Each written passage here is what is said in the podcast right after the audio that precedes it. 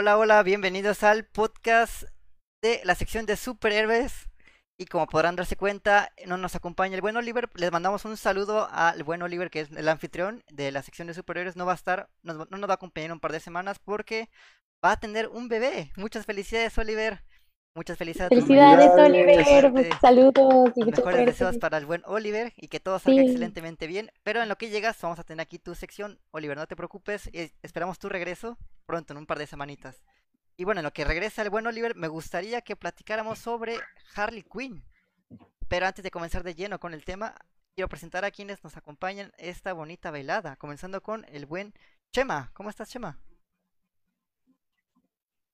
Muy bien, muy feliz. Esta charla este, es muy, creo que es muy interesante, es uno de mis personajes favoritos de, DC y pues vamos a ver, algo bueno debemos sacar todo esto. Excelente, también por supuesto nos acompaña Belén haciendo cosplay de Harley Quinn, si no me equivoco. Hola, ¿cómo están? Pues se va a poner bueno, se va a poner bueno. Excelente. Por supuesto nos acompaña Nidia. Yay, hola Nidia, hola de nuevo. hola de nuevo, ya sé que me vieron en el podcast anterior y si no lo vieron vayan a verlo, está muy bueno. Y hoy vamos a hablar de Harley Quinn, un personaje amado y odiado, más odiadito que amado, pero vamos a ver. vamos a ver, vamos a ver, dijo un ciego. Y por supuesto nos acompaña el excelente Paurán. ¿Cómo estás, Paurán? Hola Kike, gracias por la invitación y por supuesto vamos a hablar de Harley Quinn, amada en los cómics y odiada en las películas de DC. Entonces, vamos a ver qué pasa. Vamos a ver, por aquí nos comenta un pequeño paréntesis el buen Oliver. Un gran saludo, Oliver. Qué bueno que estás aquí viéndonos. Un abrazo, un abrazo. Gracias por vernos, Oliver. Hola. Va a regresar, va a regresar un par de semanitas. Va a estar con su familia por su bebé y todo va a salir muy bien. Ahora sí, Lori, ¿Cómo estás, Lori?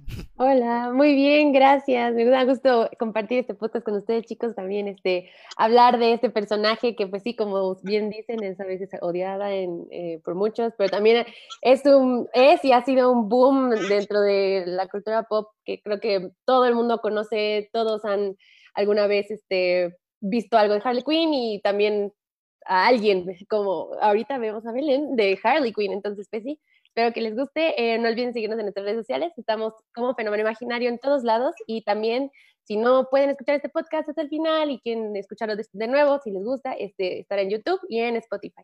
Gracias, chicos. Gracias, Excelente, claro que sí. Y bueno, me gustaría comenzar con Harley Quinn preguntándole a Belén. ¿Quién es Harley Quinn?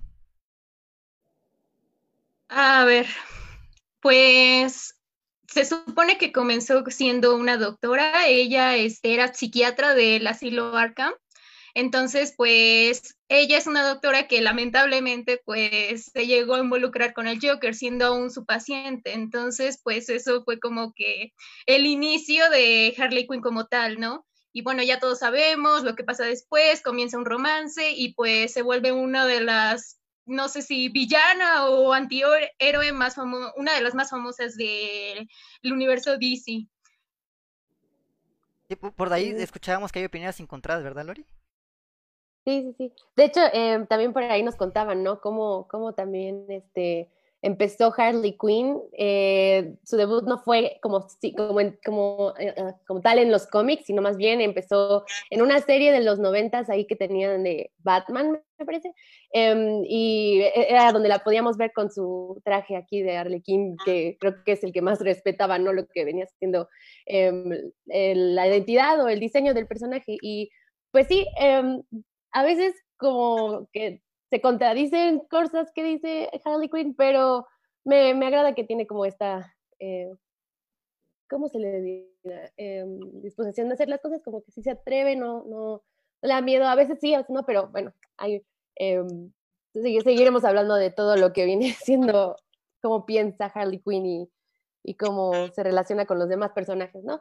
Eh, ¿Alguien más que, que conozca de la historia de Harley Quinn, de cómo empezó este personaje?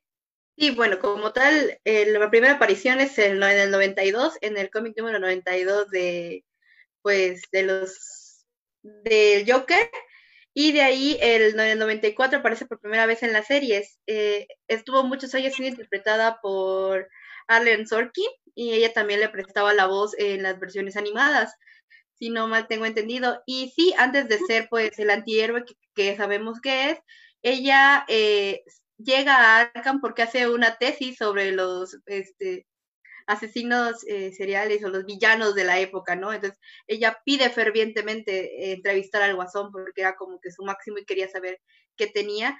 Y de, de estas pláticas con este señor, ella desarrolla un trastorno de personalidad histriónico, entonces es muy, muy interesante el personaje de, de Harley Quinn, que podemos hablar mucho sobre ella, entonces sí es muy interesante. Por ahí vi que Chema querías comentar algo, Chema. Ah, ah, sí, este, de hecho ya lo comentó Nidia, y este, básicamente sobre la, la, primera aparición que tuvo este personaje, que, este, que pues a mí se me hace muy interesante que un personaje de una serie animada se haya trasladado totalmente hasta el mundo de los cómics y que haya tenido sobre todo un tan importante como lo tuvo y que tuvo, eh, se, introdujo muy bien en la historia de, del universo de Batman y llegar a ser este, la, compañera de, de, de, toda la locura que acompaña a, Joker, ¿no? Y, y, es muy interesante esa parte que, bueno, ya mencionó Lidia anteriormente. Excelente. Pabrán, cuéntanos un poquito más de Harley Quinn. ¿Qué poderes tiene o si no tiene poderes, qué, qué hace que resalte? Algo muy interesante que me llama la atención a mí es que para crear a alguien al lado de Batman tuvieron que crear a Robin, alguien muy diferente, con colores, llamativo. Y podemos decir que trataron de hacer lo mismo con el Guasón, crear a alguien igual, llamativo, alguien no tan loco como el Guasón en el sentido de malo, sino más, digámoslo así, divertido. Y tiene algo muy familiar con los hermanos no sé cómo se llama esa caricatura, pero donde salían los hermanos Waco y los que vivían en la torre de Warner, no sé si los recuerdan. No mm, recuerdo el nombre de ellos. Animaniacs. De los Animaniacs, exactamente. Entonces, es una parte de ellos mezclada para unirse al Guasón. Entonces, realmente ah, es algo muy interesante. Ella no tiene poderes, pero su capacidad de ayudar al Guasón, de amarlo y también de saber pelear, que es algo que ella adquirió. Entonces, es lo que le ayuda bastante a poder pelear contra Batman y sus enemigos, sin olvidar su mazo que lo caracteriza a esta Harley Quinn, que siempre lo trae, siempre es algo que sacaba en sus este en la serie animada, que es donde prácticamente ella se dio a notar y todos la conocemos. Entonces realmente es algo muy interesante de ella que no tiene poderes, pero aún así lo sigue a todos lados y hace cualquier cosa por protegerlo. A veces no tanto, sino por ser divertida, pero siento que no sé cómo explicar ese sentido de sus poderes, porque realmente no, no tiene, ¿no? Entonces, este, eso es algo que yo agrego de Harley Quinn. Em, por ahí leía un poco que em, más adelante en su historia que transcurre en los cómics, me parece, em, llega a juntarse con Poison, Poison Ivy, o bueno, Ivy, eh, este, y no, no, sé si sea como tal un poder, pero eh, se vuelve inmune al veneno, creo, a, algunas este, toxinas por ahí em, que tiene, bueno, que le ayuda a Poison Ivy a, como combatir o que se quite. Y no sé si sea como poder, puede que, que, que después se haya como tomado en ella, ¿no? Bueno, que se haya vuelto algo así, ¿no? Como ella. Pero, eh, pues sí, sí, de hecho, em, creo que sí son de las cosas que más la caracterizan en los videojuegos. En, eh, creo que en el único que no vemos que tenga un mazo, o no, ah, bueno, es algo parecido, es en la última película que eh, salió de Harley Quinn y, mm, Aves de Presa. Aves de Presa, ahí, exacto. Ahí es como donde, bueno, tal vez se pierde un poquito este como concepto que teníamos de Harley Quinn igual que en el videojuego, pero en el videojuego sí, sí, sí me parece que tiene el, el mazo, ¿no? Solamente cambia el look, que era como este tutú vestido que también le gusta usar a, a Harley Quinn. Ah, no, no es cierto, no es cierto, no es cierto, olvídalo. No, sí, creo trae, que es trae, Deadpool, un, ¿no? trae pantalones. Sí, Harley Quinn sí trae siempre, este, sí se ve muy, muy badass en los videojuegos. Yo creo que es donde más se ve así, ¿no? Pero eh, incluso también es, es, este, ella viene de una familia católica que también es medio disfuncional y creo que desde ahí este, ya es que se empieza, ¿no? Como nos decía Nidia, a interesar en todo esto de la psicología, ¿no? Eh, también eh, creo que tuvo ahí como gimnasta, era gimnasta y también por eso vemos lo elástica que es, porque em, es así como también consigue la beca para entrar al Arkham Asylum, me parece, donde conoce al Joker. Y bueno, no siento que sea tan lamentable que lo haya conocido, porque pues de hecho ella se enamoró desde el momento en que la vio y creo que es uno de los em, trastornos ahí que tiene, ¿no? Como de este, esta eh, dependencia emocional y pues lo, encontró en el Joker, ¿no? Y que quería siempre ser como aceptada del mismo, por el mismo personaje que no podemos ver jamás, jamás, No sé qué opinan ustedes de esa relación, chicos, de la relación Joker-Harley Quinn. A ver, Chema, cuéntanos. No, es que sí es, sí es algo ya llevado a la realidad, creo que sí es algo bastante enfermo, ¿no? La relación que llevan, porque desde, de, hecho en el cómic de Matt Love, que fue la primera aparición que tuvo ella en un cómic, eh, no se ve que haya una, una relación de, de, sentimientos, ¿no? Sino que es, es una relación bien ahora sí bien tóxica, porque ella sí está, ella sí ama y, todo, pero el Joker es totalmente frío, es una persona que no tiene sentimientos de cierto modo, ¿no? Entonces, todo el tiempo trata de, humillarla, todo, todo el tiempo está eh, eh, cuestionando todo lo que ella hace, ¿no? Todas las, las, acciones, por mínimas que sean, que lo conduzcan a Batman, están mal para el Joker, ¿no? Y siempre ha sido así, entonces, así como una relación bien, bien, este, ¿cómo decirlo? Bien fortificada, pues no. no. No, no, no, la veo. Sí, es que está bien tóxico. Sí, de hecho hay una, en, en el cómic, este, hay, una parte bien, bien, que es el boom de la historia, de hecho, que están formulando una clase de plan, ¿no? Y este, para atrapar a Batman, ¿no? Entonces, Harley eh, interviene en el plan a su manera y todo sale mal, ¿no? Bueno, no salió mal, sino, salió como ella esperaba, pero para el Joker estaba mal, ¿no? Entonces ella la, la beta, ¿no? Así como que nada, tú vete porque no sirvió tu plan, ¿no? Y cosas así, y toda la historia es así, de hecho. Y siempre fue así. Excelente. Algo... Ajá, sí, adelante, Pablo, adelante. Algo que es muy resaltable cuando esta Harley Quinn, o Quinzel como se apellida en, en los cómics, la película, cuando ella está en sus, digamos, consultas con él, él hace que vea a Harley dependiente del que el Joker la necesita. Harley al ver eso, que alguien la necesita, él dice, ok, le tengo que ayudar y es de esa forma en como él llega hasta ella, ¿no? Que inclusive la transformó. Entonces hizo esa dependencia hacia él de ella, pero vemos que solamente la estaba utilizando porque más adelante vemos cómo precisamente es una antihéroe porque cuando alguien necesita de su ayuda ella está dispuesta a ofrecerla, ¿no? Lo vimos en, este, en el Escuadrón Suicida, lo hemos visto con Poison Ivy, Ivy, perdón, inclusive la hemos visto trabajar con Batman, ¿no? En varias películas porque realmente ella siente esa necesidad de ayudar a las personas que la necesitan, quiere sentirse alguien que pueda ayudar y siempre y cuando la necesiten en ese aspecto, ¿no? Entonces siento que el Guasón abusó bastante de esa parte, que la hizo bastante tóxica ese supuesto amor, porque realmente no la amaba sola, la necesitaba y la utilizaba, ¿no? Y vemos cómo siempre la desecha y ella se pone triste, ¿no? Porque piensa que sí la necesitaban, entonces siento que, que va también por ahí el asunto. Yo, yo tengo que decirlo, a mí me parece un personaje bastante interesante porque creo que es una psiquiatra, una psicóloga, me estoy equivocando, corríjame si me equivoco. Psiquiatra. Ajá, que se vuelve loca prácticamente. Y el factor importante aquí es el amor. Porque se vuelve como esclava básicamente emocional del guasón, del Joker. Pero algo muy interesante es lo que sucede en las películas como tal.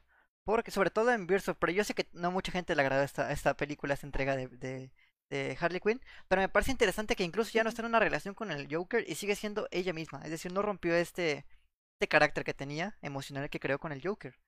Como que sacó su verdadero yo al descubrirse a sí misma en esta relación. Me gustaría preguntarle a, Belén, ¿qué opinas de la participación de Harley Quinn en las películas? ¿Qué te parece este personaje en Suicide Squad, en Aves de Presa? ¿Cómo la viste? A ver, principalmente siento que como que le fueron quitando la esencia al personaje, porque como ya lo comentaron ustedes, o sea, eh, yo, de hecho, siento que ella se volvió así muy dependiente de él porque ella lo dio todo por él. O sea, ella dejó de ser, pues, psiquiatra, o sea, dejó absolutamente todo por él. Entonces, cuando ya él, él, él siempre lo ha visto como un objeto. Entonces, por lo mismo, pues la desecha y todo eso. Entonces, uh, al pasar de los cómics y las series a las películas, siento que quitaron mucho esa esencia, porque ya ahorita ya la quieren ver como alguien así súper empoderada y todo eso, ¿no? Lo vimos tan solo en Aves de Presa, de que la vimos así como de yo ya no lo necesito a él y todo eso, y pues ya la vemos así como que ya una mujer así súper, este, empoderada y todo eso, ¿no? Entonces vemos esta evolución, incluso no solamente a nivel emocional, también lo vemos a nivel físico, porque es muy diferente a la Harley Quinn que conocíamos en los cómics, las series animadas y demás, a las películas. Este, esto es creo que un tema que ya habíamos medio hablado en algunos podcasts anteriores del traje, o sea, el traje prácticamente es lo que le hacía ser un Harley Quinn, ¿no? Entonces, este, al quitarle el traje, y incluso hay un momento en la película de Escuadrón Suicida cuando todos están cambiando, ella agarra su traje y lo desecha y se pone todo ese como pues como ropa así como de, no sé, como de calle, porque ni siquiera ya tiene nada de Harley Quinn, o sea, entonces sí hay como una gran evolución en todos los aspectos, entonces por eso como que muchos la terminaron odiando aún más en las películas. Ok, interesante, Nidia. ¿Tú qué opinas de, de Harley Quinn en el universo cinematográfico de DC? De hecho, sí concuerdo un poco con Belén, pero si se fijan muy bien, si vieron Escuadrón si se fijan muy bien, cuando el Joker cuenta la historia de cómo estuvo con ella relacionada, sí hay una escena donde Harley Quinn está vestida con el traje originalmente que le conocemos. Eh, bueno, con las películas yo no vi Aves de Presa, porque realmente sentí que ya estaba muy, de, muy minorizada el, en, el personaje con Escuadrón Suicida.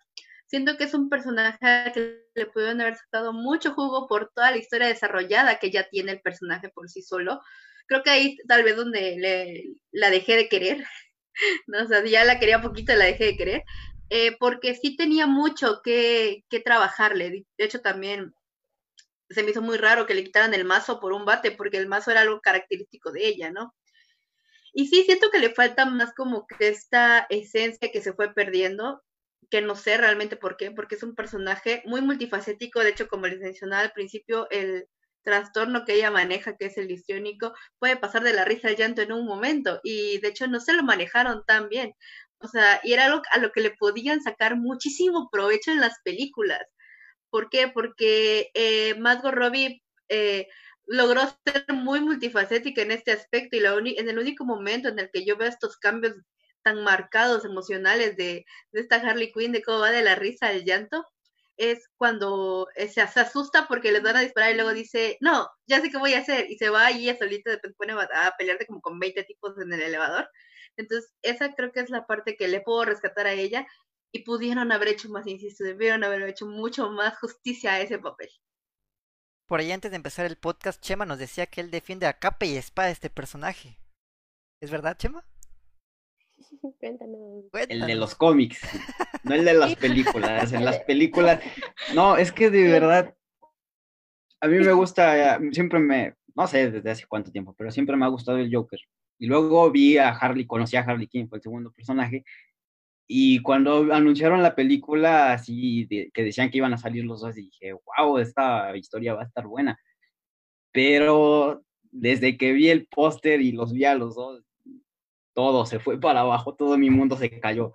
Porque, bueno, para empezar por la, la personificación del personaje, este, visualmente no, a mí no me llama la atención.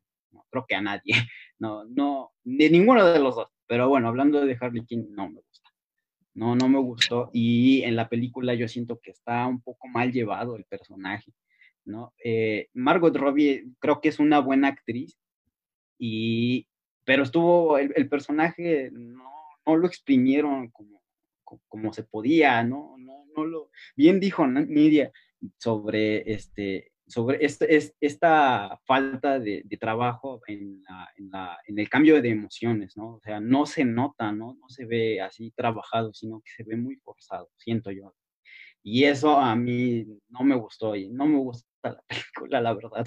La verdad en el cine no, no, no Muchos, muchos dicen que, o sea, eh, esta Harley Quinn salió como salió por, el, por su Joker, porque la primera aparición que tiene en el cine, pues es en Escuadrón Suicida, y ya todos recordemos cómo crearon a este Joker que se volvió de los más odiados porque parecía más un pandillero que un Joker.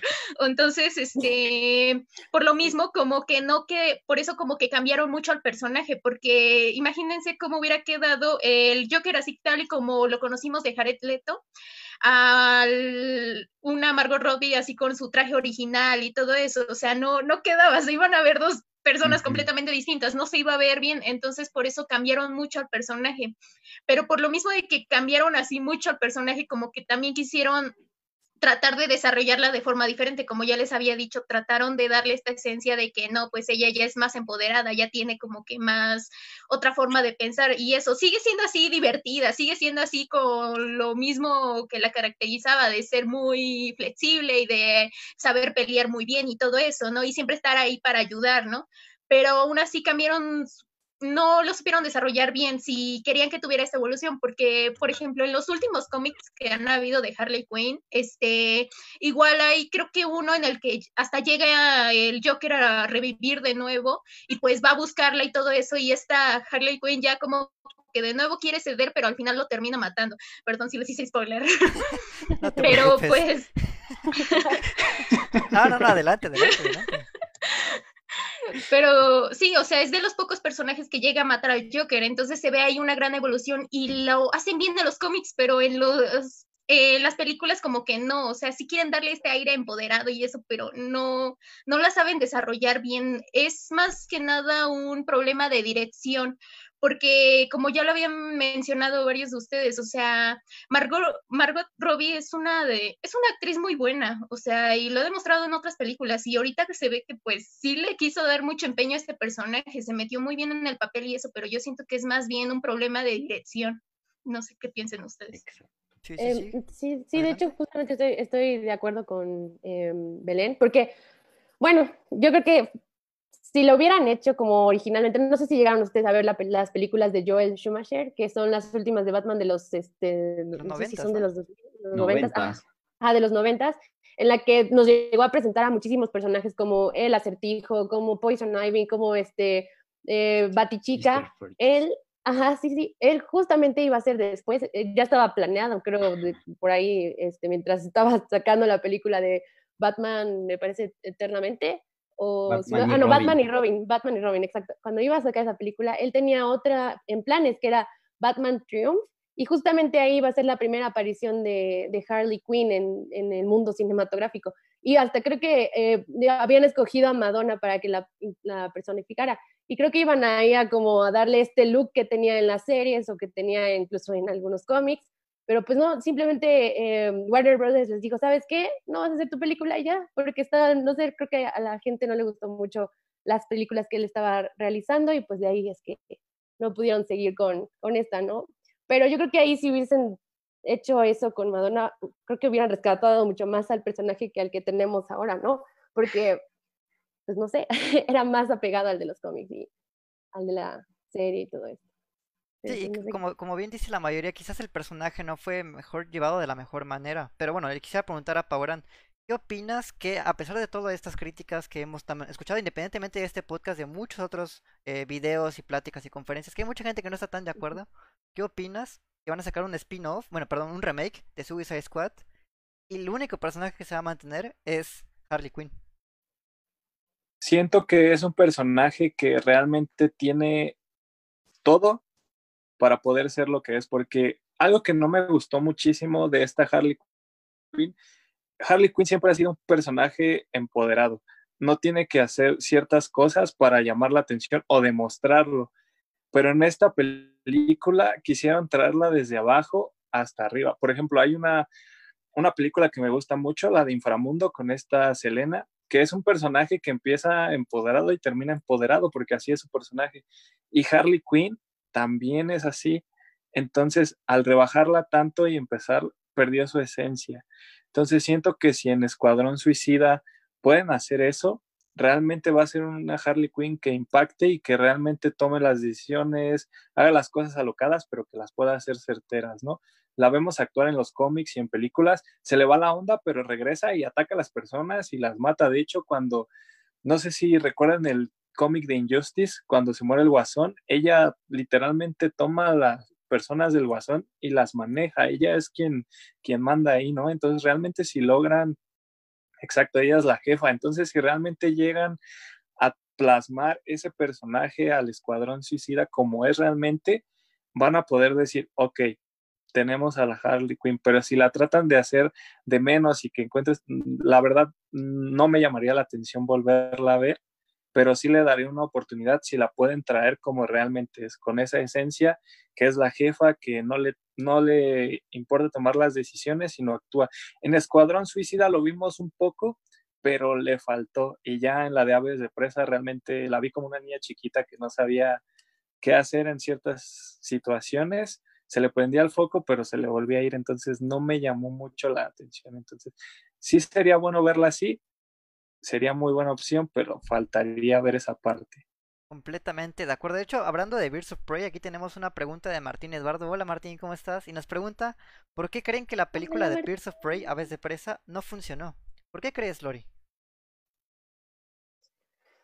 Em, yo creo que también estoy de acuerdo con lo que han dicho. Eh, es simplemente por, por haberla querido hacer como muy diferente a lo que ya conocíamos de Harley Quinn y que no estuviese em, como en este plan de, seguir con el Joker, que tal vez sí hubiese funcionado escrito de otra manera, pero no así como de, ay, ya es un drama y está hasta siento que a veces un poco subida de tono, como eh, se llega a referir al Joker y, todo esto, ¿no? Em, tal vez también a muchos, no sé si puedo hablar por los fans, les hubiera gustado verla junto a otras chicas que originalmente nos tenían en los cómics como Gatúbela o Poison Ivy y aquí fueron otros personajes, ¿no? Que no digo que no estuvieran mal, o sea, sí estuvieron interesantes, de hecho ahí tenemos a Ramona Flowers de Scott Pilgrim que me encantó volverla a ver aquí en la película, pero siento que eso mismo no hizo que a Harley Quinn se le identificara como Harley Quinn, porque eran, ok, pues otras chicas y, y, también hay este personaje de Iwan McGregor, que es como el, el, villano, ¿no? Aquí en la película dices, ok, pues tal vez es como una historia que quisieron hacer independiente de Harley Quinn, pero ¿dónde está Batman? ¿Dónde está el Joker? ¿Dónde está esto que es del mismo Arkham? O sea, de lo que viene siendo Batman así la historia, ¿no? Tal vez por eso puedo decir que no funciona, porque en sí son muy buenos este, actores los que están en la película y tuvieron yo creo que el presupuesto y hasta eso... Eh, la producción excelente para haber logrado algo mucho mejor, pero no sé, siento que igual, o sea, fue muy comercial y toda esta onda que quisieron darle a, a esta nueva Harley Quinn de, Birds of Prey, entonces sería eso lo que no me gustaría.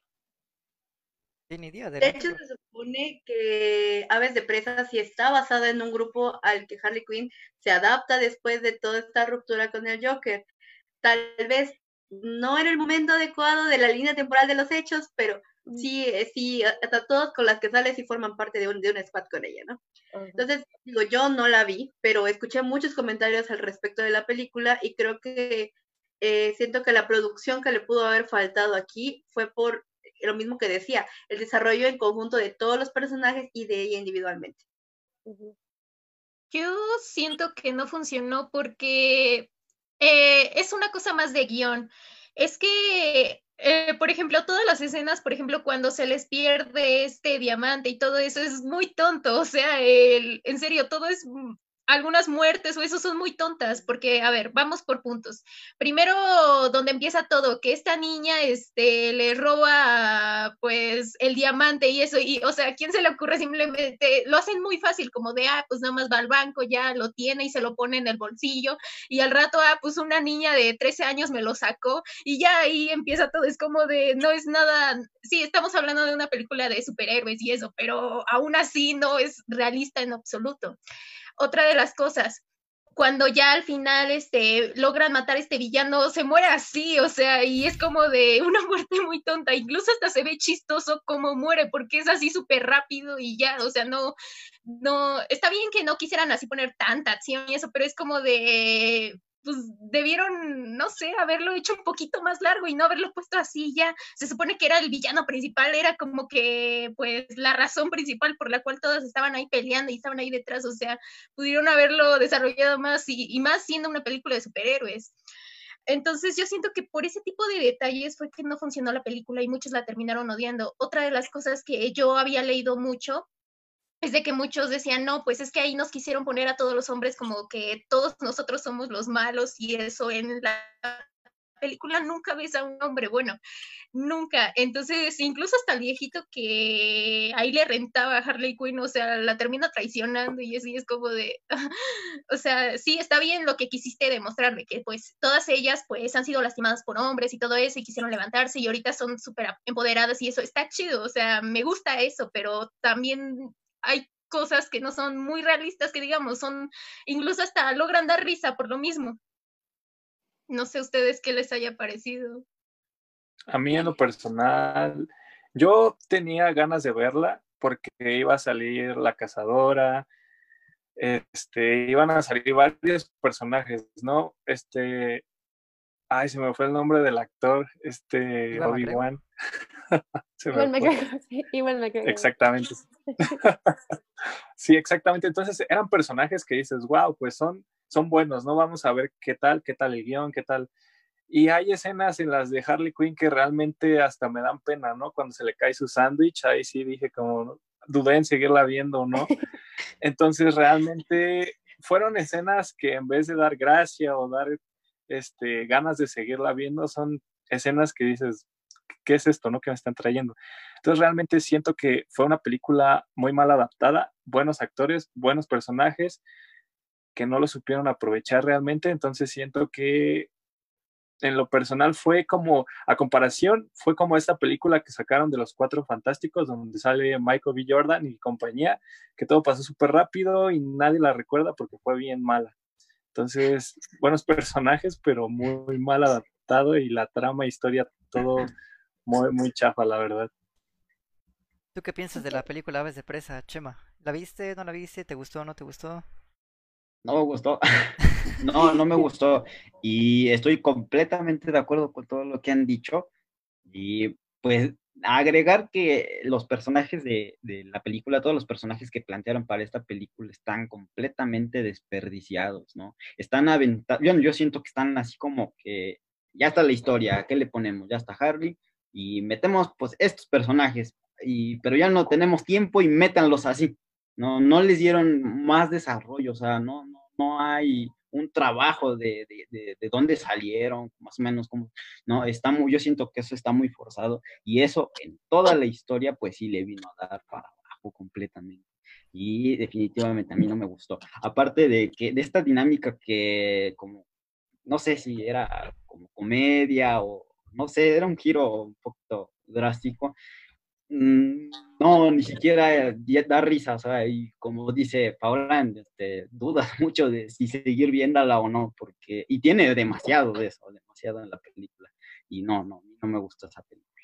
Yo estoy de acuerdo con ustedes, chicos, porque a pesar de, incluso dejando de lado la falta de acción y los chistes absurdos, yo por momentos sentí que estaba tratando de imitar a Deadpool. Me sentía como si estuvieran tratando de copiar el estilo de Deadpool como rompiendo la cuarta pared, como haciendo chistes. No, sentía que no, no aplicaba del todo. No, no me terminó de convencer el personaje desarrollado en esta película. Incluso me gustó más en Escuadrón Suicida. En Aves de Presa. De acuerdo. De acuerdo contigo. Sí, sí. ¿Por ahí quieres comentar algo, Lori? Perdón. Ah, sí, bueno, aquí nos, este, nos comentaba Martín que a él no le gustan para nada las eh, escenas de acción, que dice, bueno, ni siquiera tuvieron una buena pelea, entonces, ustedes, chicos, ¿qué opinan de las batallas, de las peleas aquí en, en la película?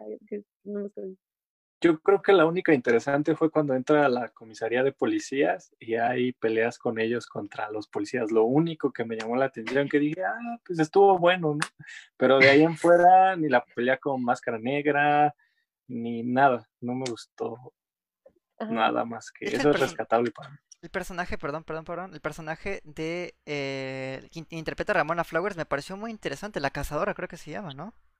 Sí, exacto. Sí, la verdad ella para mí fue más emblemática que Harley Quinn por cómo actuaba, por que tenía un propósito, por todo. porque también nos va a mostrar un poquito ahí de la historia de esta chica, ¿no?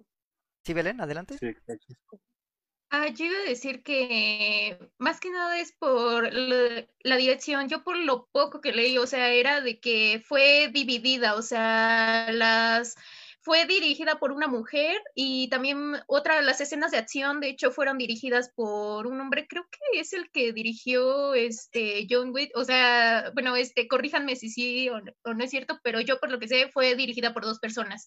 Y pues por eso en las peleas como que las vemos como que a veces son como que muy gore, no sé, o sea, como que sí son así violentas y eso, pero pues igual no, no supieron así como desarrollarlas bien en cada momento, porque como les digo, o sea, la escena donde era la máxima, ¿no? Donde el villano ya iba a caer y todo eso, ahí es cuando debieron haber puesto como que todas las escenas así como que más hasta arriba, ¿no? Y en las escenas pequeñas donde va a la cel, va a la cárcel y demás, o sea, todas esas escenas pues son más interesantes que todo la final, entonces como que no supieron dónde llevarlas a cabo correctamente.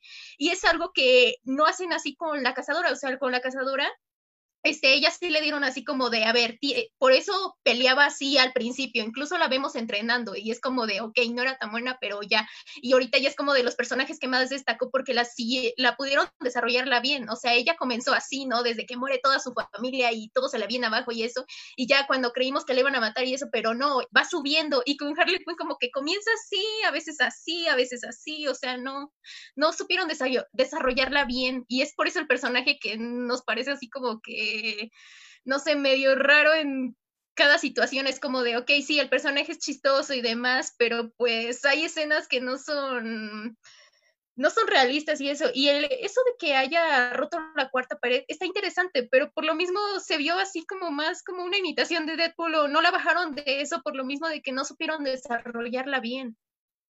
Sí, por supuesto. Bueno, al menos hablando de esta parte de cine, creo que estamos de acuerdo que quizás el personaje como que no se, se ha sabido desarrollar del tanto.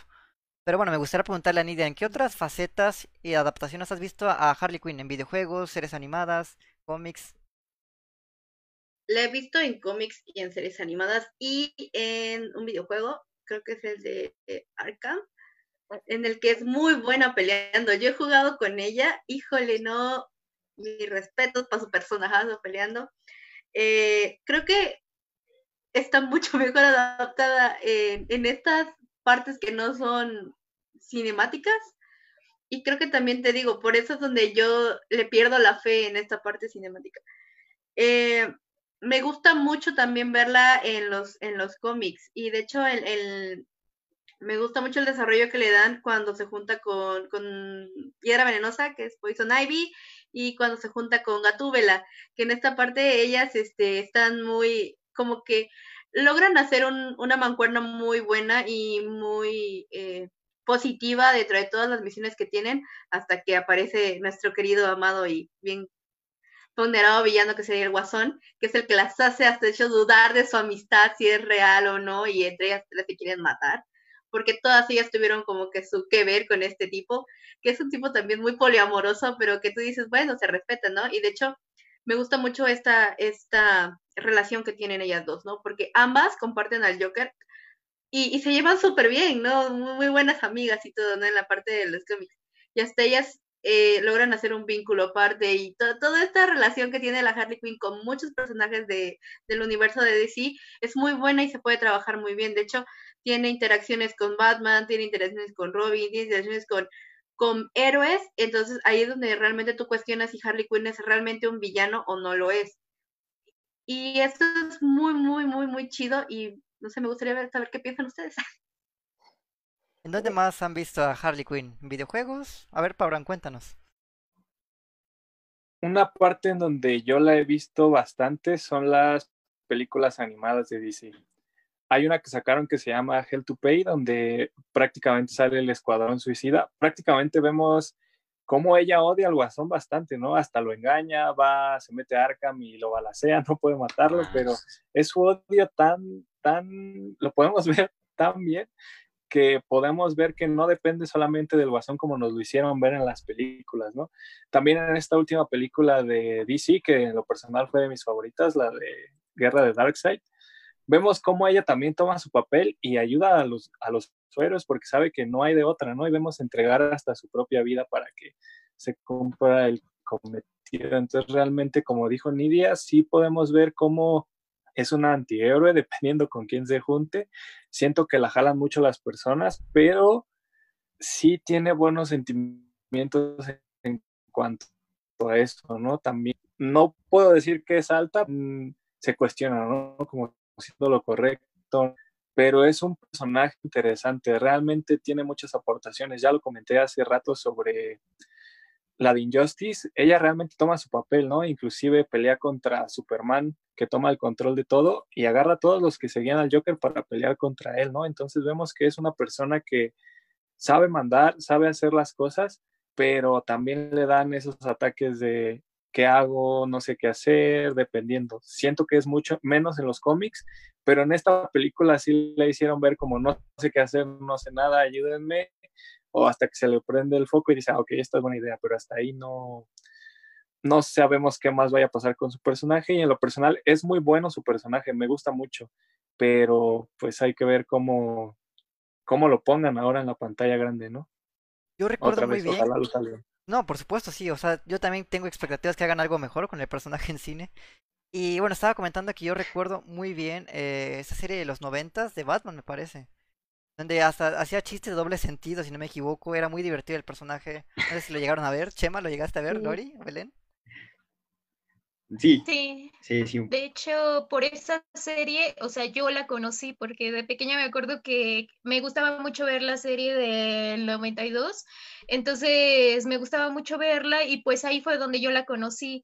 Entonces, sí, o sea, el, incluso después volvieron a hacer otra serie animada, creo que fue en el 2004, algo así, y pues ya era incluso otra animación y eso, pero el personaje seguía siendo chido, ¿no? O sea, seguía siendo chistoso, seguía siendo, este, a veces le sus ataques y, o sea, sí, es un personaje, como ya lo había mencionado Pauran, o sea, es un personaje muy empoderado en los cómics, en las series, o sea, es un personaje que manda y demás, pero es que la película lo hacen ver como un personaje, como una niña chiquita, o sea, no sabe hacer nada, no sabe mandar, pierde ahí su esencia. Entonces, ahí es donde la he visto en las principalmente en las series, en, la, en los videojuegos igual, o sea, incluso también en los videojuegos es donde también ha sufrido más cambios así de aspecto, pero aún así sigue como que su misma esencia, porque a pesar de que quisieron darle un aspecto más moderno y eso, sigue, en algunos videojuegos sigue apareciendo con su gorrito así de Harley Quinn, Harley Quinn, y ya con el tutú y no sé qué tanto, o sea, pero aún así tratan de que tenga esa misma esencia y en la en las películas es donde se perdió de las dos partes, tanto física como emocionalmente. Exacto. Sí, de hecho, eso es lo que también que decía así, me, me, agrada que tiene la estética todavía en la serie, ¿no? De lo que viene siendo en el cómic. Yo también la veía cuando estaba chica y no sé si llegué a verlo esto así, o como que es como un flashback que tengo, que hay un episodio en el que incluso Harley Quinn, eh, no sé si captura a Batman o algo así, llega a, tener a Batman y como el Joker está enojado con él, ella está enojada con el Joker, así es como de, ¿sabes qué? Te voy a soltar porque no, no tengo nada que hacer contigo, no, no es, como que eh, yo no tengo nada contra ti, ¿no? Entonces ahí es cuando ves a este personaje que, que, no sé, llega a encantarte en ciertos momentos, como de que es, es esa inocencia que puede llegar a tener o como, eh, no sé si sea inocencia, es como más este eh, ay, ¿cómo, ¿cómo, le dicen que es medio naive? Ahí como medio... Ah, inocente, sí, sí. y, y, aquí, y lo ves aquí, ¿no? En este tipo de, de, escenas, ¿no? Y también ahí como que mantenía, em, tal vez como era una serie para niños, no, no lo hacen como en los cómics que tenía estar, no sé si llegaba a, a decirle relación con Poison Ivy, pero sí eran muy, muy cercanas, ¿no? Y pues es como algo que, que, en la serie también llegas a verlo. Incluso en la serie también te muestran cómo es que consiguió este traje que la caracteriza el rojito con su sombrerito, ¿no? Que se lo hizo el Joker, especialmente a ella, ¿no? Que era como que, ay, guau, es por eso que así se viste todo el tiempo, ¿no? Y no te la imaginas así sin traje, porque casi no la muestran así, que, es rubia, que es este, no sé, como, bueno, creo que sí llega a hay otra serie por ahí, no sé si es de los, del 2004 o algo así, Em, en la que también este, salía otra chica, pero tenía el cabello corto, la que la personificaba aquí en la serie. no recuerdo muy bien, pero sí era como un poquito diferente a la Harley Quinn. Y ahí la podemos ver como la doctora, ¿no? Que era al principio, en, eh, antes de que involucrara en todas estas hazañas con el Joker. Que también él llamaba, ella llamaba que eran como em, terapias. O sea, ella tenía estas terapias como para... Bueno, sí, era, era divertido ver a Harley Quinn en la serie. Algo interesante lo que comentas de que es de los pocos personajes, o sea, que ha, ha logrado capturar a Batman, o sea, para hacer ese, incluso creo que en, el mismo capítulo que comentaste, Batman se lo dice al Joker, ¿sabes? Él eh, le dice algo así de, ¿sabes? Ella estuvo más cerca de matarme que todo tú, en todos tus planes, y eso es lo que hace enojar más al Joker, que en ciertos aspectos como que le gana, entonces eso es como de, ella, él trata de sobajarla emocionalmente, pero ella es como que más poderosa que él, porque incluso como ya les había mencionado anteriormente, o sea, hay incluso cómics en los cuales muestran que ella es de, ella lo llega a matar incluso a él. Es de los pocos personajes que ha logrado eso, matar al Joker y capturar a Batman. Para hacer eso tienes que ser un personaje muy poderoso. Y eso es algo interesante. Ella no tiene poderes. Sí, ¿no? y después de que el Joker siempre era el que trataba de, no sé si siempre como que quería matarla o bueno, la amenazaba y como que te voy a matar así y pues obviamente no lo hacía porque sabía que la iba a necesitar en algún momento y aquí es cuando te sí Sí hay este, por ejemplo, hay una serie, miniserie que hicieron de Batman del futuro, es una serie animada en la cual pues muestran cómo el Joker aventó a Harley Quinn, o sea, ya con la intención de matarla, ajá, pero bueno, la cosa es que no lo logró, pero yo, pero Joker nunca se enteró. Y sí, o sea, como ese tipo de cositas, sí, sí hay este escenas donde sí, él sí la mata. Sí, perdón, perdón, perdón, perdón. Ajá, adelante. Sí, bien rápido. Creo que en el 2018, en el 2019 hicieron precisamente DC una serie animada de Harley Quinn. Realmente esa serie es muy explícita porque vemos desde el primer capítulo que el guasón la desprecia, la quería matar, la utilizaba y sí podemos ver la relación que tiene con Poison Ivy. Entonces es una serie muy interesante porque podemos ver a Harley Quinn como ese burla de Batman, de Superman, hace bastantes cosas, ¿no? La vemos actuar para el bien, para el mal. Entonces, siento que esa serie pudo captar mejor todo lo que no se puede captar en el cine para, las, para los niños que no los leen o las personas que no los leemos y para las nuevas generaciones, ¿no? Siento que esa serie plasmó bastante bien al personaje de Harley Quinn, crudo, sin censura, todo. Entonces, siento que esa serie es mejor que las adaptaciones en el cine. Por supuesto, Paola. Bueno, yo quería preguntarle a Cheman, ¿qué otras adaptaciones ha visto Harley Quinn? ¿En juegos, en series animadas, películas En los videojuegos. En los videojuegos de, del Arkham, sobre todo, que son los más populares, creo yo. Porque también había, tengo conocimiento de que había juegos incluso desde los 90, ¿no? Que salían para NES. Pero en, esas, en esos videojuegos no tenían tanta historia, ¿no? Y conforme fue evolucionando la tecnología, les fueron metiendo las cinemáticas de de la historia del videojuego. ¿no? Y a mí se me hace más interesante todas las del Arkham, de la, todas las versiones de, de Harley Quinn, porque eh, en, la, en los juegos que hay, me parece que son tres, en todos conservaron un poco la esencia del personaje, desde la vestimenta, ¿no? O sea, se ve, hicieron ajustes, obvio, pero por, eh, lo que me gustó a mí fue la, la, conservación de los colores, ¿no? Del rojo y el negro, y lo, los adaptaron a modo, ¿no? Le, le, pusieron en uno, me parece que un tutú, un, un este, ¿cómo se llaman? Que usaban la, las mujeres del siglo XVIII, por ahí así en este un corset, un corset, en, rojo y negro, ¿no? Entonces la estética era para mí bastante aceptable, bastante buena, ¿no?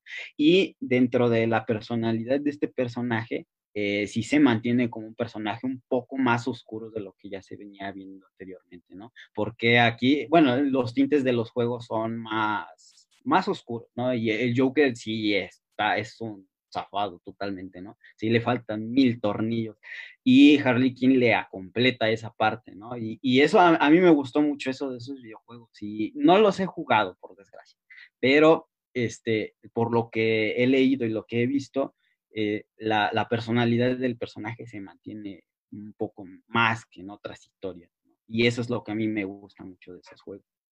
Me llama la atención, no los he jugado. Excelente. Igual yo, yo quisiera preguntarle a Pauran que sabe sobre películas animadas. ¿Qué serie nos recomienda? Bueno, más bien, ¿qué película animada nos recomendarías para conocer un poco más a Harley Quinn?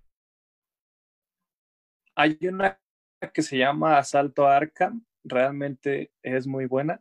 La de Hell to Pay también es muy buena. Realmente en esas dos, Harley Quinn y el Escuadrón Suicida hacen una aparición, varias apariciones muy buenas. Entonces siento que son las dos películas que yo me acuerdo en donde podemos ver bien a su personaje. Realmente son muy buenas, sobre todo la de Asalto a Arkham. Sale Batman, pero es muy poco. Entonces, los personajes del Escuadrón Suicida son los que más se llevan esa película. Entonces, realmente es muy buena. Se las recomiendo. Y la otra también, porque es la continuación no directa de Flashpoint, la que conocemos. Entonces, las dos son muy buenas. Se las recomiendo. Excelente. Lori, ¿nos recomendarías algo más para conocer a este personaje? ¿Alguna serie animada? ¿Algún cómic?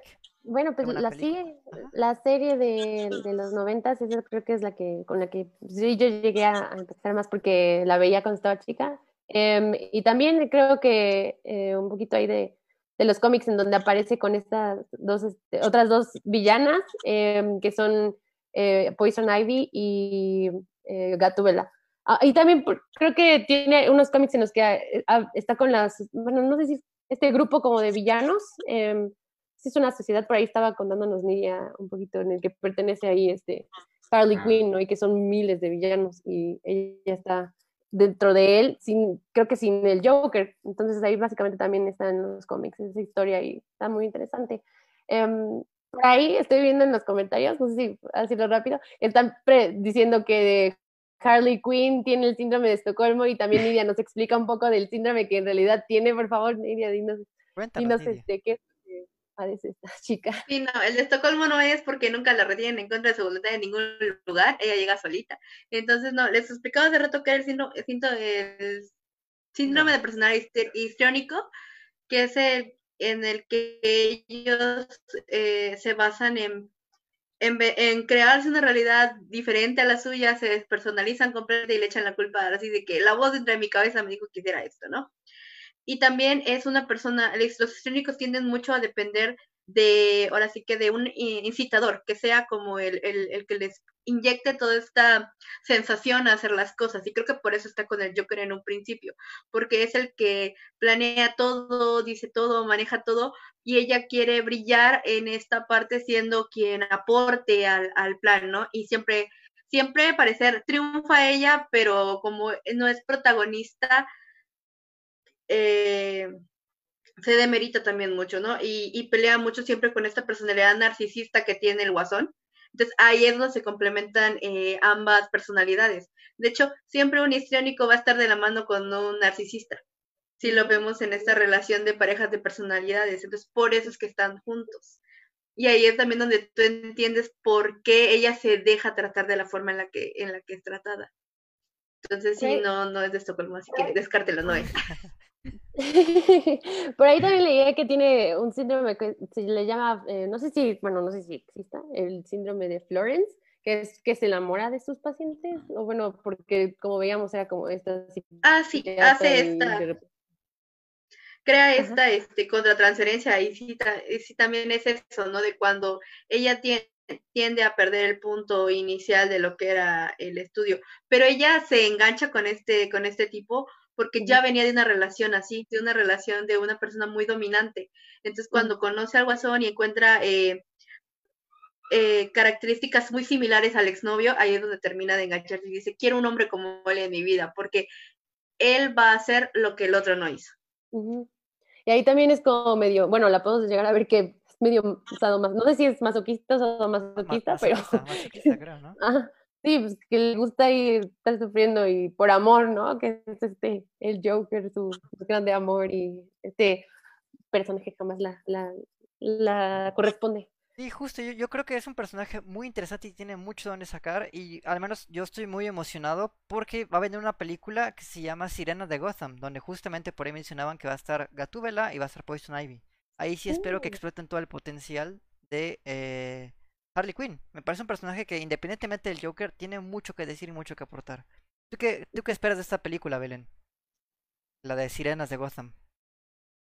Ah, depende, ¿va a ser live ah, o va a ser animada? No, sí va a ser live action. Va a ser de hecho parte del universo por ahí de DC.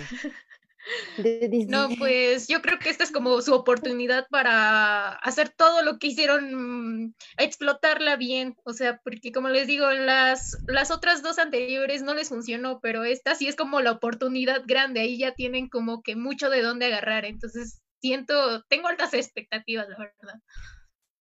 ¿Y tú, Chema? ¿Qué, qué esperas de esta futura película? Y lo mismo, que haya explotación de los personajes, que, que sean bien llevados en la historia, que sea una buena historia igual, que, que los lleven bien, ¿no? Y, que no nada más sea una, una, historia en la que metieron personajes de relleno y que no, no tienen sentido, ¿no? Y pues de, yo coincido totalmente contigo, ¿no? Este Harley Quinn tiene muchísima historia, tiene mucho que, que se puede contar, que tiene muchísimo. Y ojalá este, se rescate algo, la verdad. Y pues yo espero eso, que, que sepan llevar la película, que esté bien llevada. Excelente. Y ya para ir cerrando un poquito este podcast todo sobre Harley Quinn, me gustaría preguntarle a Paurán rápidamente, este, ¿qué, eh, ¿qué recomendarías o más bien qué te gustaría ver de Harley Quinn en un futuro? Independientemente de los universos animados y live action. ¿Qué te gustaría ver? Algo que yo me cuesta trabajo entender es que DC Comics es algo muy, si lo comparamos negro y blanco, es algo muy negro, muy oscuro. Su realidad no puede soltar chistes de la nada porque no embona con los personajes. Yo recuerdo que cuando salió el guasón de Heath Ledger, se habló mientras se firmaba esa película que podía salir Harley Quinn. Realmente me hubiera gustado ver a un Heath Ledger con Harley Quinn, ¿no? Realmente ver cómo embonarían a esos dos personajes. Inclusive me metí a internet y me salían bastantes fanarts. No sé si pueda ahorita compartir uno, a ver si lo ven. No creo que no puedo. A ver, déjame. Eh... No, si no, si no sí, pueden, no hay problema. Ahí está este. Ah, ok, ya, ya, ya. Muy bien. A ver. De hecho. A ver. A ver. ¿Se ve? Ahí está. Órale. Oh, ah, sí. Ah. Listo. Hubiera sido perfecta. Sí, realmente hubiera sido algo que hubiera dicho, boom, ahora, listo. Sí, realmente cuando yo lo vi dije, wow, realmente sería una propuesta muy buena, ¿no? Realmente sería algo interesante que podrían haber propuesto que lamentablemente no se dio. ¿Y esto por qué? Porque el universo de Christian Bale de este Batman concordaba bastante con el tono que es Harley Quinn, ¿no? Entonces, si en la película que comentas, Kike, de las sirenas de Gótica, logran poner a una Harley Quinn así, yo puedo asegurar que puede hacerle competencia a Marvel bastante. Entonces, es algo que a mí me gustaría ver, que es una muy buena propuesta, pero deben de darle el tono que es a los personajes que son. No puedes sacar chistes como con Deadpool, ¿no? Que realmente el personaje se presta. Harley Quinn también, pero no en ese sentido. No me imagino la diciendo chistes como los que hizo en Aves de Presa, por eso no me gustó. Pero si podemos darle ese tono a esta Harley Quinn, realmente siento que quedaría bastante de qué hablar positivamente, entonces es algo que, que yo espero realmente. Sí, sí, completamente de acuerdo. Yo al menos un aspecto personal y me gustaría ver una serie, ya sea una miniserie animada de Harley Quinn. Creo que será muy interesante explorar este personaje y su lado cómico. Creo que se presta mucho, muy del estilo de Teen Titans Go, que está ahorita muy de moda. Me gustaría ver algo así de Harley Quinn. No sé, tal vez es muy personal, pero me gustaría ver algo así. ¿Y tú, Nidia, qué te gustaría ver? Híjole, yo creo que ya con la película que van a sacar, sí espero mucho, porque me van a presentar un Poison Ivy. Y yo soy fan de Poison Ivy, entonces espero que le hagan justicia y que también le hagan justicia a la Harley Quinn, porque de verdad tiene mucho que entregar, o sea, tiene mucho que explotarle a ese personaje y lo estás mal despreciando. No, por favor, entreguenme algo bien hecho. O sea, no importa si es corto, pero algo bien hecho, o sea, una escena que me haga decir, bueno, está bien, vale la pena todo lo que estoy viendo, ¿no? pero que algo que me haga no perder la fe al personaje. Completamente de acuerdo. ¿Tú, Lori? Ya para ir cerrando un Eh, poquito este sí, me bonito gustaría también ver algo.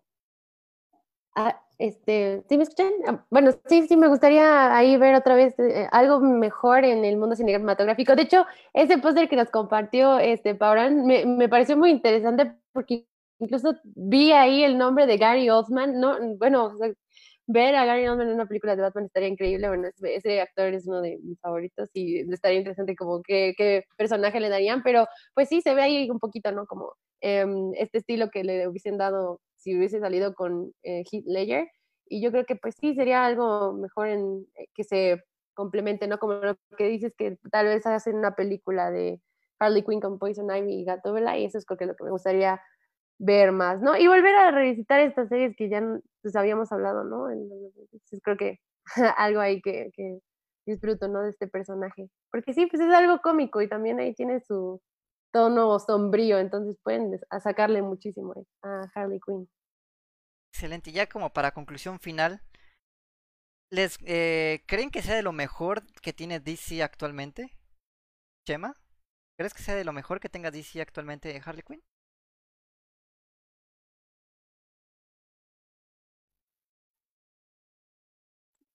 No, no.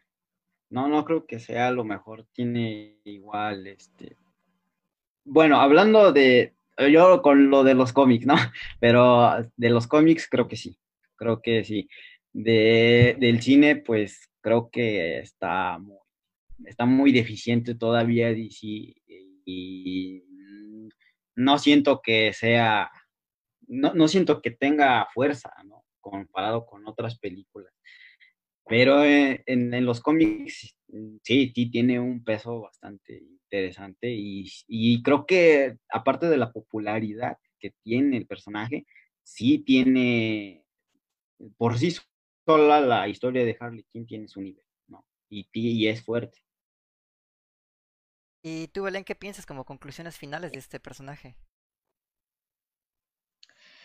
Siento que en series, cómics, incluso en videojuegos, logra destacar mucho y eso, y es algo que lamentablemente no se ha plasmado en el cine, entonces siento que es fuerte en todos los demás aspectos, series, demás, pero en las películas todavía está muy floja y todavía no, no le podemos dar así como la importancia que tiene, incluso muchos la bajan y dicen es de los peores personajes y eso cuando no es así, es un personaje muy poderoso que no tiene poderes, pero pues es un personaje del que mucho se puede explorar y muy interesante porque pues por su pasado, ¿no? Cómo logra ser una persona pues normal, por así decirlo, y de pasar así, de ser una psiquiatra, ser una de las máximas villanas de Batman, o sea, es como de tienes mucho que explotar ahí y también me gustaría ver a una Harley Quinn como que más oscura, como eh, la imagen que nos mostró Pauran, o sea, ahí quiero ver un personaje más oscuro, porque de hecho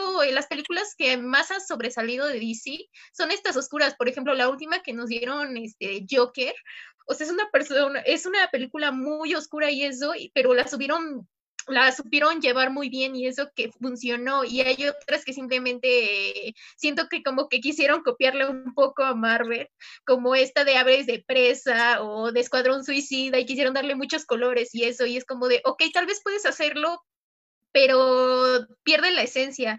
Por ejemplo, hay personajes que sí les queda como en esta que también sacaron de DC Comics de... Ah, a este niño que se transforma en superhéroe adulto, ¿cómo se llama?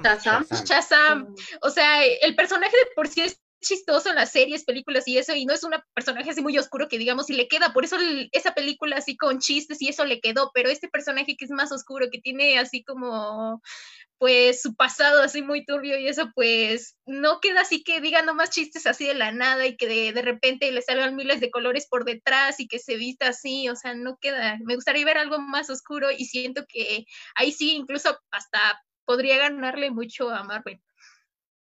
Por supuesto, al menos en mi parte yo puedo decir que es un, bueno, ya como le mencioné, es un personaje que realmente tiene muchísimo potencial, pero actualmente creo que hay eh, personajes que quizás fueron mejor explorados. Uno de ellos Wonder Woman. Me parece un excelente personaje dentro del universo de DC. Cinematográfico, por supuesto. Y bueno, yo espero también con muchas ansias sus futuras películas de Harley Quinn. Las voy a ver de sí o sí definitivamente porque yo eh, soy como fan general de superhéroes. No sé si me vayan a terminar encantando, pero al menos puedo decir que eh, no me disgustó tanto en Suicide Squad. Y bueno, no sé si gustan agregar un comentario final o una conclusión rápida antes de despedir este bello podcast.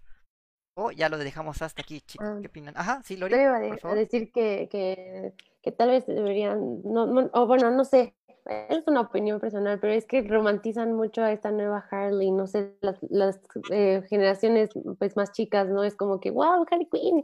Dices, pero de verdad, adéntrense mejor en el personaje original y van a ver, pero tampoco sean como Harley Quinn, ¿no? No, no sean estas, estas chicas ahí, este, bueno, que en algún momento llegan a sentirse sumisas. No, no, no, eso no está bien. O sea, sí hay muchísimos fans de Harley Quinn, pero hay muchísimas cosas que Harley Quinn no tiene y no está como bien, este, em, como persona, ¿no? Entonces, solo, o sea, sí es divertido, sí disfruten las películas, sí veanlas, sí, sí conozcan el personaje, pero pues sí, ¿no? como que no lo romanticen tanto, tampoco es así como que, wow, ¿no? Pero sí. En pocas palabras, no se dejen manipular que- por payasos. Exactamente. Algo que me gustaría a mí agregar es que sería una buena opción que lograran explotar a su personaje porque hay muchas superheroínas mujeres, hombres. Antihéroes mujeres, yo no he visto ninguno que lo plasmen en la pantalla grande. Hombres sí, como Deadpool, hay muchísimos, ¿no? Pero si logran sacarle ese jugo a Harley Quinn, yo creo que sería la primera de su género en ese sentido antihéroe mujer que pueda hacer bastantes cambios en el cine. Entonces, realmente hay de dónde sacarlo, hay de dónde explotarlo, pero deben de hacer bien eso, si no la vamos a terminar odiando y no la vamos a querer en el cine, ¿no? Obviamente el cómic serie es esa parte, pero pueden hacerlo bien. Exacto. Sí. Y pues no me queda nada más que agradecer a Lori, Nidia, Belén, Paurán y Chema por este bonito y maravilloso podcast donde hablamos de todo sobre Harley Quinn. Y recuerden que si llegaron tarde, también nos encuentran en YouTube y Spotify. Y no olviden seguirnos en nuestras redes sociales, estamos como Fenómeno Imaginario en todos lados. Y también tenemos un sitio web, www.fenomenimaginario.com, donde subimos todos los podcasts y contenido extra. Así que eso sería todo por esta ocasión. Nos estamos viendo el jueves para platicar de Infinity War contra Endgame. Se va a poner muy bueno, chicos, ¿eh? No me queda nada más que agradecer a la Sí. audiencia y también un buen abrazo para Oliver, que nos va, se va a regresar como en un par de semanitas. Así que un buen abrazo, Oliver. Sí, Mucha suerte, te queremos y te extrañamos. Mucha suerte. Sí, Nos te queremos. Oliver. Muchas gracias. Bye. Bye. Oliver.